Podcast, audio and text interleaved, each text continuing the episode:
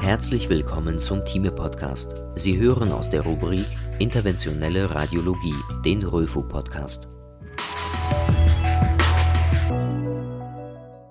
Radioembolisation hepatischer Tumore, Perfusionsumverteilung nach Keul, Embolisation intrahepatischer Arterien.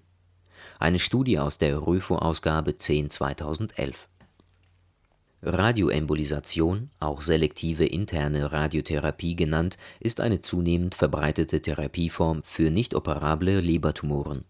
Da sie in der Regel von arteriellen Blutgefäßen versorgt werden, ist es möglich, sie auf diesem Wege mit einem Radionuklid zu behandeln.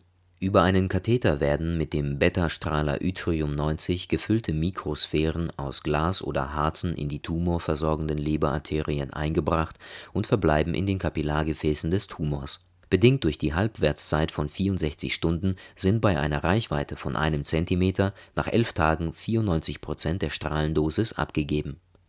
Da 40 Prozent der Patienten anatomische Varianten der arteriellen Leberversorgung aufweisen, muss im Vorfeld eine Angiografie durchgeführt werden. Bei diesen Patienten wären möglicherweise mehrere Yttriuminjektionen notwendig, um einen Erfolg zu erzielen um die Anzahl der Injektionen zu reduzieren, kann vor der Radioembolisation eine endovaskuläre Okklusion bestimmter Äste der Leberarterien durchgeführt werden, zum Beispiel per Keulembolisation. Ziel der Studie von Thomas Lauenstein in Essen und Kollegen war nun zu bewerten, ob nach dem Verschluss gewisser Arterien die Perfusionsumverteilung durch Kollateralgefäße in ausreichendem Maß erfolgt. Außerdem war zu untersuchen, ob verschiedene Lebersegmente unterschiedliche Ergebnisse aufweisen 27 Patienten mit hepatozellulärem Karzinom oder Lebermetastasen anderer Primärtumoren wurden untersucht. Im Mittel 16 Tage vor der Radioembolisation wurde eine digitale Subtraktionsangiographie der Leber durchgeführt. Hierbei wurden je nach Lokalisierung des Tumors die Segment-II-3-Arterie oder die Segment-IV-Arterie durch Keulembolisation verschlossen Technetium-99 markierte Albuminpartikel wurden als Tracer in die rechte und den offenen Anteil der linken Leberarterie injiziert, um einen möglichen Perfusionsdefekt zu diagnostizieren. Ein SPECT-CT wurde im Mittel eine Stunde nach der Tracer-Injektion angefertigt. Die SPECT-CT-Bilder wurden hinsichtlich nicht perfundierter Leberareale analysiert. Zudem wurde die Leberperfusion am Tag der Radioembolisation nochmals mittels DSA bewertet im Ergebnis war bei 16 von 27 Patienten eine Perfusion der zuvor keulembolisierten Lebersegmente im SPECT-CT nachweisbar. Bei acht der elf Patienten ohne Perfusionsumverteilung im SPECT-CT war zum Zeitpunkt der eigentlichen Radioembolisation eine Reperfusion über intrahepatische Kollaterale sichtbar. Somit konnte insgesamt bei 24 von 27 Patienten eine Reperfusion festgestellt werden. Fazit die Autoren konnten zeigen, dass bei fast 90 Prozent der Patienten nach Keulembolisation eine intrahepatische Perfusionsumverteilung von Segmentarterien induziert wurde. Dabei hängt der Erfolg augenscheinlich nicht vom betroffenen Lebersegment ab. Weiterhin steigt im Laufe einiger Wochen sowohl das Maß der Umverteilung als auch die Anzahl der perfundierenden Kollaterale an. Herzlich willkommen zum Thieme Podcast. Sie hören aus der Rubrik Brennpunkt den Röfo-Podcast. Mammographie. Ergebnis von Menstruationszyklus beeinflusst? Eine Studie aus Radiology im Februar 2011. Bei Frauen zwischen 40 und 49 Jahren sind die Vorzüge des Mammographie-Screenings nicht sehr deutlich und führen dazu, dass ein routinemäßiges Screening bei Frauen unter 50 kontrovers diskutiert wird eine Erklärung für die mangelnde Genauigkeit bei jüngeren Frauen liegt in der höheren Dichte des Brustgewebes. Die Dichte des Brustgewebes verändert sich aber während des Menstruationszyklus, sodass eine Screening-Mammographie in der ersten Zyklushälfte bei geringerer Gewebedichte möglicherweise weniger falsche Befunde liefert. Bisher gibt es nur eine Studie, die auf eine bessere Genauigkeit der Screening-Mammographie in der follikulären Phase hindeutet Miglioretti und Mitarbeiter untersuchten den Einfluss der Zyklusphase auf die Genauigkeit der Screening-Mammographie bei prämenopausalen Frauen. Dazu werteten sie 387.218 Mammographien aus und verknüpften die mit den Daten der Zyklusphase. Bei insgesamt 1.283 Frauen wurde eine Brustkrebsdiagnose gestellt In der Leistungsfähigkeit des Mammographie-Screenings konnten keine Unterschiede hinsichtlich der Zyklusphase gefunden werden. Wurden aber nur die Ergebnisse von Frauen analysiert, die wiederholt am Screening teilnahmen, so ergaben sich andere Resultate. Bei Frauen, die innerhalb der letzten zwei Jahre bereits an einer Screening-Mammographie teilgenommen hatten, war die Sensitivität dieser Untersuchung in der ersten Zykluswoche signifikant höher als in den Wochen zwei, drei und vier.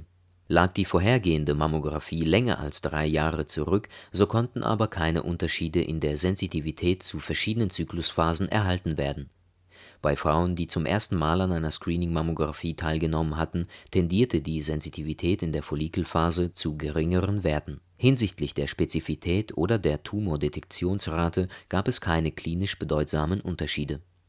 Fazit Prämenopausale Frauen, die regelmäßig am Mammographie-Screening teilnehmen, sollten die Untersuchung in ihre erste Zykluswoche legen in dieser Zeit hat sich eine höhere Sensitivität der Untersuchung ergeben, was daran liegen kann, dass in der Follikelphase das Brustdrüsengewebe weniger dicht ist, sodass auch kleinere Tumoren erkannt werden können.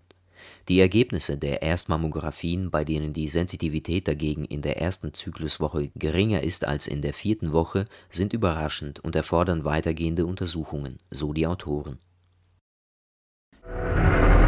Herzlich willkommen zum Thieme Podcast. Sie hören aus der Rubrik Herz den Röfo-Podcast.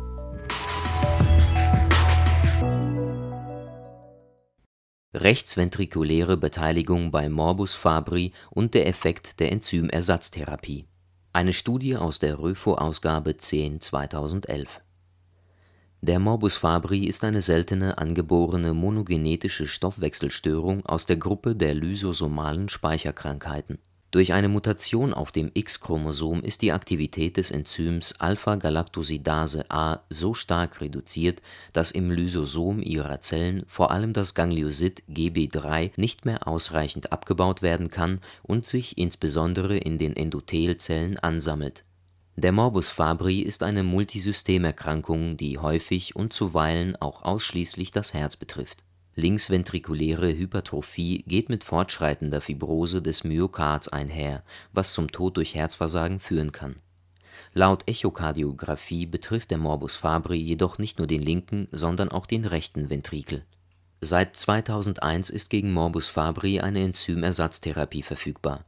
Während ihre Wirksamkeit für den linken Ventrikel bereits nachgewiesen wurde, ist bis heute die Auswirkung der Enzymersatztherapie auf den rechten Ventrikel noch nicht mittels MRT untersucht worden. Da die Funktion des rechten Ventrikels jedoch einen wesentlichen prognostischen Wert hat, führte Wolfgang Wüst vom Radiologischen Institut in Erlangen mit Kollegen die vorliegende prospektive Studie durch 14 Patienten mit genetisch gesichertem Morbus Fabri wurden über 13 Monate mittels Enzymersatztherapie behandelt. Vor und nach der Therapie wurden die rechts und die linksventrikuläre Morphologie und die Funktionsparameter mittels Herz-MRT untersucht.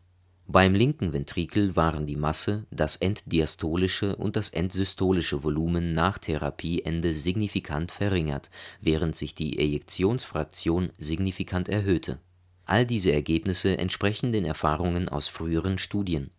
Es zeigte sich nun, dass auch beim rechten Ventrikel Masse und enddiastolisches Volumen nach Therapieende signifikant verringert waren. Endsystolisches Volumen und Ejektionsfraktion waren nicht signifikant verändert. Fazit Die Autoren konnten zeigen, dass sich durch Enzymersatztherapie neben dem bekannten Einfluss auf den linken Ventrikel auch rechtsventrikuläre Masse und EDV verbessern Herzlich willkommen zum Thieme Podcast.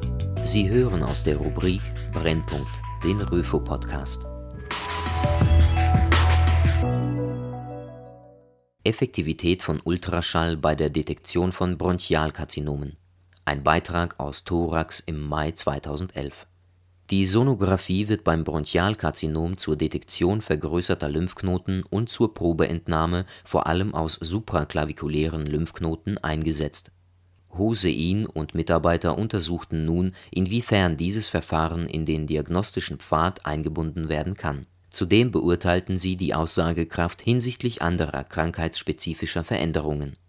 Hosein und Mitarbeiter werteten in ihrer retrospektiven Studie die Befunde von insgesamt 996 Patienten des lokalen Krebsregisters aus, bei denen zwischen Januar 2007 und Dezember 2008 ein Bronchialkarzinom diagnostiziert wurde. Bei 765 Patienten lag eine histologische Sicherung vor. War in der CT eine Vergrößerung der supraclavikulären oder mediastinalen Lymphknoten aufgefallen, wurde dieser Befund mittels Ultraschall validiert. Metastasenverdächtige Areale wurden sonografiegesteuert punktiert. In 69 Fällen war in der Röntgenthoraxaufnahme ein signifikanter Pleuraerguss aufgefallen.